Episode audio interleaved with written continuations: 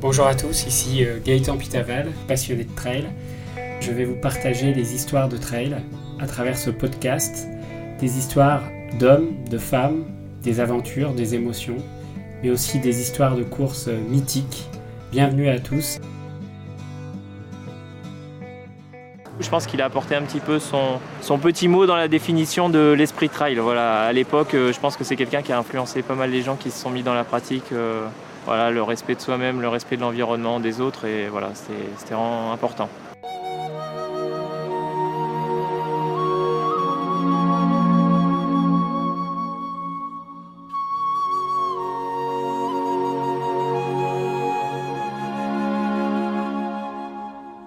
Bonjour à tous, bienvenue dans ce nouvel épisode de Trail Story Podcast. Aujourd'hui, je suis ravi d'accueillir une légende du trail, Dawa Sherpa. Sans doute euh, de nombreuses personnes parmi les auditeurs le connaissent. Bonjour Dawa, tu vas bien? Bonjour, tout va bien, merci. Alors Dawa, merci d'avoir accepté l'invitation. Est-ce que tu pourrais te présenter pour les auditeurs qui ne te connaîtraient pas, nous dire bah, globalement qui tu es, de quel pays et de quelle région tu viens, et puis là où tu vis actuellement. Euh. Bonjour, bah, bonjour à toutes et tous. Et voilà, je m'appelle Dawa Sherpa, je viens de Népal depuis à peu près 27 ans. Ça fait un petit moment que je suis entre les Suisses, France, Népal. Et puis, euh, en même temps, bah, je suis en bout sur le sentier de, sentier de trail euh, depuis, euh, depuis une, à peu près 25 ans. Voilà. Une légende du trail parce que Dawa a quand même un beau palmarès derrière lui et surtout, ça a été un des pionniers du trail en Europe avec notamment, je crois que tu as gagné la première victoire sur l'UTMB en 2003, c'est ça? Oui, tout à fait, oui. Il est devenu le coureur le, le plus populaire. Quoi. C'était un réel ambassadeur du, trail, quoi. Pas uniquement par euh, son, palmarès, mais aussi par, sa gentillesse et puis euh, son, envie de communiquer avec les gens. je crois que tout le monde l'a vraiment adopté. Alors, euh, je crois également que tu as participé à trois Jeux olympiques comme représentant du Népal. Alors, c'était dans quelle discipline? Oui, ah bah, j'ai, j'ai présenté, j'ai participé à trois Jeux Olympiques. c'est dans la discipline de ski de fond. Le ski de fond, d'accord. Donc, tu étais le seul représentant du Népal ou vous étiez plusieurs? Oui, malheureusement, je suis tout seul, oui. Au Népal, les, les, les activités ski n'est pas développé du tout. Alors, tu as participé à quels Jeux Olympiques? Alors, Jeux Olympiques 2006, j'ai fait la Turin et 2010, Vancouver. Et puis après, dans l'année que j'ai fait, c'est Sochi 2014. À, Sochi, ok, d'accord. Donc, tu étais aussi le porte-drapeau. J'ai vu quelques photos, c'est ça? Comme, euh, comme il n'y avait personne, euh, j'ai été le porte-drapeau trois, trois fois. Porte-drapeau, athlète euh, en ski de fond, trois Jeux Olympiques, donc exceptionnel. Lors de la cérémonie d'ouverture, le drapeau du Népal a flotté à Sochi, grâce à la présence d'un seul athlète, Dawa Dalkiri Sherpa. Le Népal est un pays qui possède les plus hautes montagnes du monde, mais aucune piste de ski. Si Dawa se retrouve avec des skis de fond au pied, c'est donc un peu par hasard. En 2002, le comité olympique népalais le contacte pour lui proposer de participer aux Jeux asiatiques puis aux Jeux olympiques. Le comité pense que Dawa fait du ski de fond puisqu'il habite en Suisse. Logique, non? Pas vraiment. Dawa, néophyte, se rend donc dans la station des Jets et prend 6 leçons de 2 heures, puis se retrouve au départ du 15 km classique lors des Jeux olympiques de Turin il termine 94e. Les JO, compétition sportive la plus médiatique au monde, la plus mercantile aussi. À l'opposé des valeurs de Dawa qui ne vit pas de son sport, mais il y va pour montrer que l'on peut partir de rien et arriver à quelque chose, même si au pays, très peu suivront cette aventure. tous les gens ils sont pas équipés par télé tout ça. Les gens, gens dans le village, dans mon village ou au village voisin, les gens, quand on parlait des Jeux Olympiques, ils ne comprennent pas qu'est-ce que c'est ça. Il ne gagnera pas de médaille, c'est une certitude, mais grâce à Dawa Sherpa, l'esprit olympique perpétue.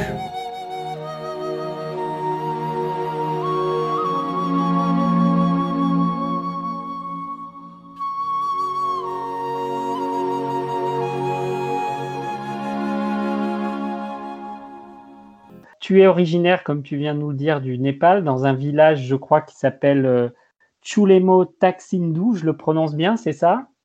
Tout à fait. Oui. Chulemo Taksindu, c'est mon village. Et puis, bah, dans la région de, région de Everest, voilà, ça s'appelle Solukumbu.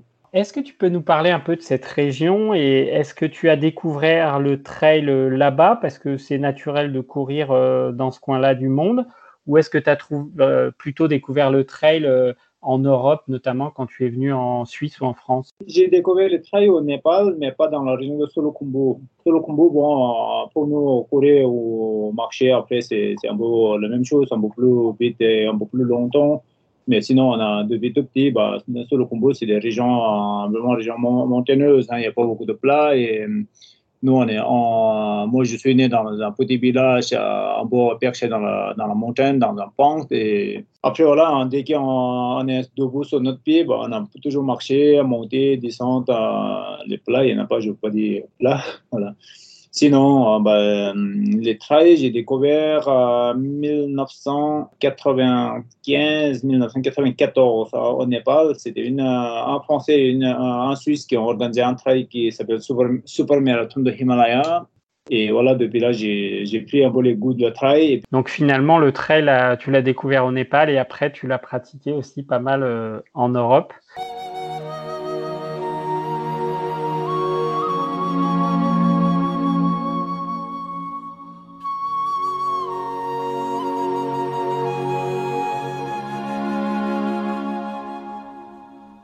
J'ai vu aussi dans ta bio que tu avais, euh, dans ton village, fait, euh, euh, tu étais allé au monastère comme bouddhiste et tu avais fait beaucoup de méditation. Alors, est-ce que ça, ça t'a aidé en, entre elles, la méditation? La méditation, oui, j'ai passé 7 ans au monastère, précisément 15 ans, j'ai passé entre les monastères et les maisons. C'est réellement le jour que j'ai passé dans le monastère, ça, ça fait à peu près 7 ans de monastère.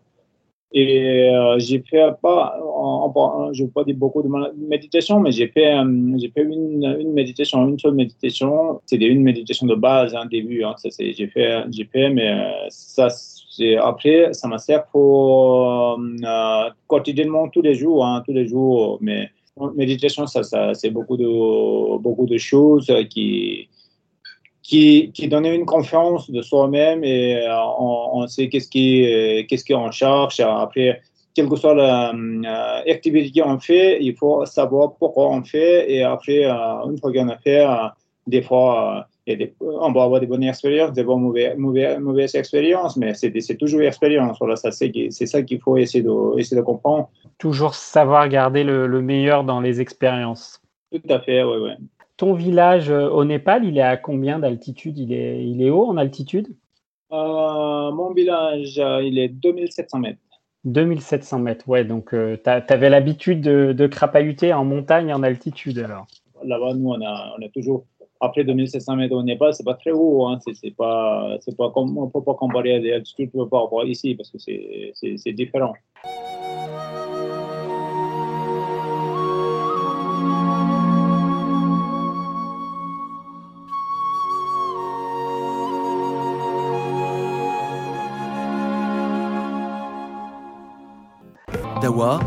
Est avant tout un spécialiste de trail de course en montagne, avec un palmarès impressionnant, même s'il ne recherche jamais la victoire. Alors comme je le disais en introduction, tu es une légende du trail et tu as un palmarès euh, impressionnant. 5, 4, 3, 2,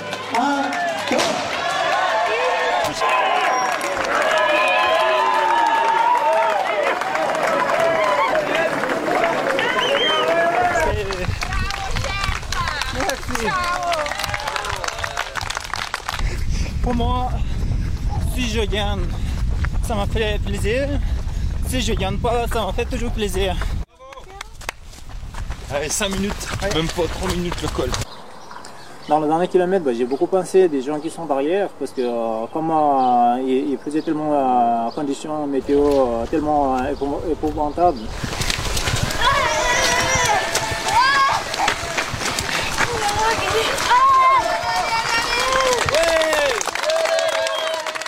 Euh, quand, quand j'ai couru avec les, les, enfants à la fin de, de, de la, vers l'arrivée de bois de, bois boucher dans la pluie, pluie euh, torrentielle, tous les enfants de Chamonix qui sont venus euh, m'accueillir de haut, c'était des grandes expériences et très, très fort, personnellement c'est très fort. Quoi.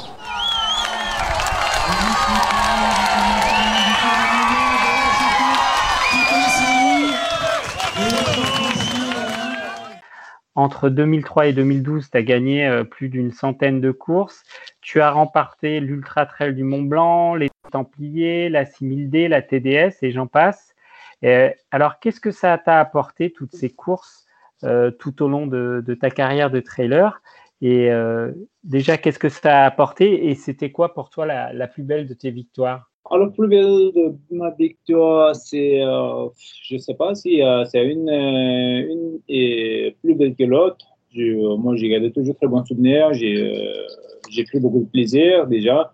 Déjà, déjà j'ai pris beaucoup de plaisir de partager avec, les, avec les concurrents et aussi avec des organisateurs, tout ça. Ça, c'est, ça, c'est une partie de la victoire pour moi. Et après, les premières places, si c'est, il y a des jours, on est les premiers, des, des jours, on est moins, un peu plus loin, mais c'est pas, ça change pas grand chose.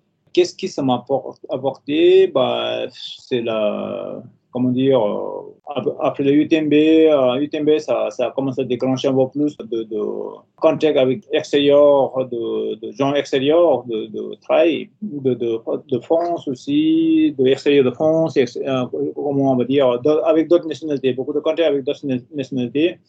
Ça, c'est aussi une, une partie de, de, la, de la course aussi, voilà. Ok, donc des rencontres et des échanges avec plein de gens différents, c'est ça que, que tu retiens. Dawa, il a beaucoup contribué à, l'évolution de la discipline, à la faire connaître, parce que c'était une icône. Hein. Il a remporté toutes les courses, hein, que ce soit les Templiers, euh, l'UTMB, euh, toutes les courses, l'art des choix, le niveau revards. Enfin, il a tout gagné, Dawa. Dawa, c'est vrai que c'est quelqu'un d'indestructible. C'est quelqu'un qui, passait à travers les kilomètres, euh, toutes les conditions, et puis qui courait énormément, énormément.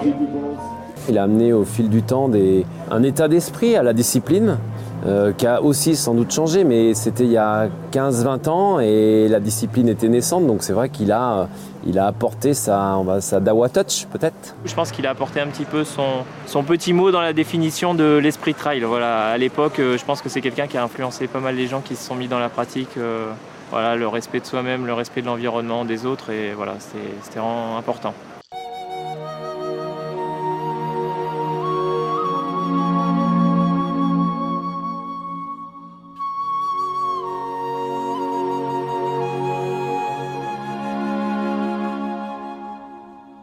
Tu as eu euh, aussi la chance de voyager pas mal dans le, milieu du trail, avec des trails notamment un peu partout à travers le monde. Est-ce que tu as des, paysages que vraiment tu, tu, apprécies tout particulièrement? Est-ce que c'est pour toi le Népal, c'est le plus bel endroit du monde ou il y a d'autres endroits que tu as vraiment apprécié euh, dans tes trails à l'international? Euh, je ne sais pas, notamment, je sais que tu as fait la Diagonale des Fous ou autre. Est-ce qu'il y a des paysages qui t'ont marqué plus que d'autres? Oui, après, après on voit, c'est différent parce que le paysage de Népal et le paysage d'ailleurs, c'est beaucoup très, très différent. Si on parle de haute montagne, euh, de rivière, les montées, euh, montées à euh, altitude, tout ça, c'est rien à comparer avec le Népal. Mais après, niveau paysage, j'ai beaucoup aimé l'île de la Réunion. en Corse, c'est des, paysages que j'aime bien. J'ai fait aussi un tour en Nouvelle-Calédonie. J'ai beaucoup aimé aussi parce que c'est des c'est des moyennes montagnes, mais c'est des, des, beaux paysages, il y a de, il y a de lacs, tout ça, c'est quelque chose.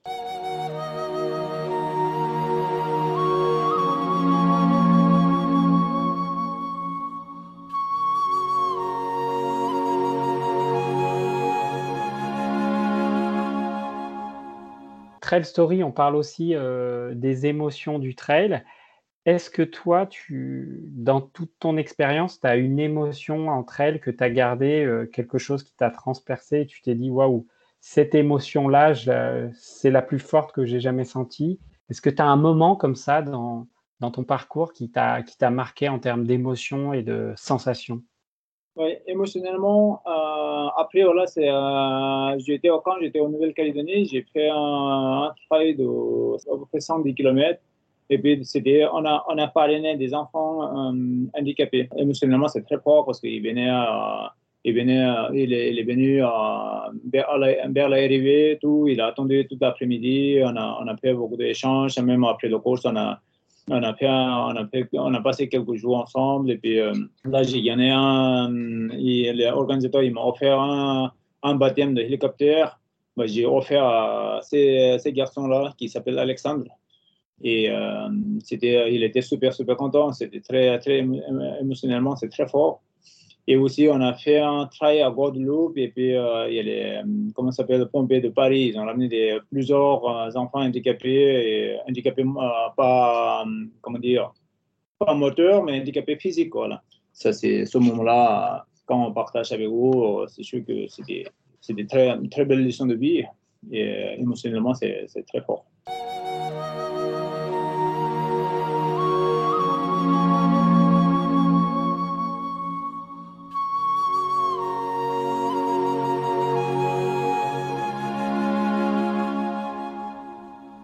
Ses principales qualités, c'est surtout d'être très humble et puis de, de s'intéresser aux autres. Les autres passent avant lui.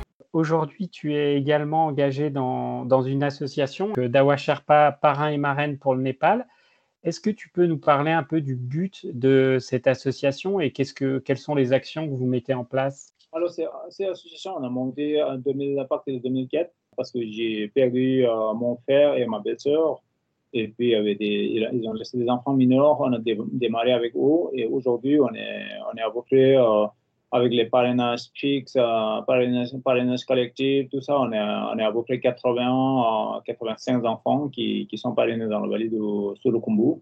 Et euh, pour le but de l'association actuellement, c'est l'éducation, santé et les soutiens de personnes âgées. Mon association est une toute petite association et euh, pour l'instant, on est vraiment concentré dans l'éducation. On a monté un, petit dispensaire, bah, on prenait les on prenait les médecins, on payait les salaires de médecins pour la, en collaborant avec euh, euh, d'autres partenaires, et puis on, on, fait fonctionner les centres, euh, un petit dispensaire dans le village de Tarchindou. Et après, chaque année, on, on, récolte un peu de fonds et on donnait, on paye les enfants pour pouvoir aller à l'école, manger, habillement, bah, tout ce qui est, tous les matériels nécessaires.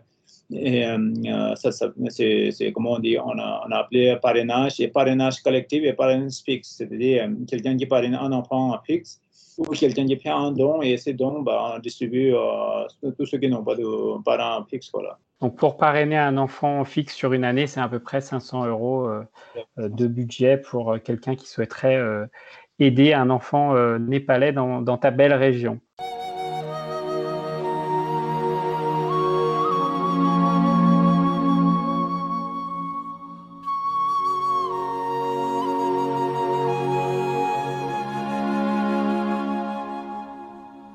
Alors, j'ai vu aussi que tu, que tu accompagnes pas mal d'expériences autour du trail euh, donc dans différents pays.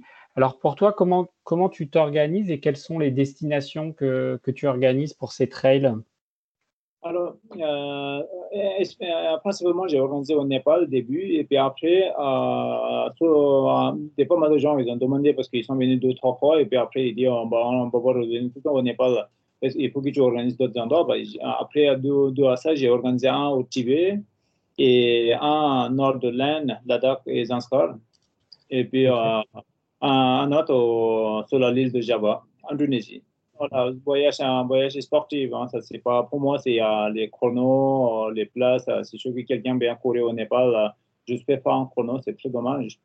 Pour moi, hmm. si il y a le, sport, des événements sport, c'est au cœur, mais après autour, il y a plein, plein d'autres choses, de partage, de rencontres. C'est une, une, aventure. D'accord, c'est une aventure, mais euh, j'ai regardé, il y a quand même des étapes où euh, il y a à peu près entre 25 et 30 km euh, par jour en altitude. C'est quand même, c'est quand même assez important au niveau sportif aussi. Mais l'objectif n'est pas que le chrono, c'est bien échanger, partager.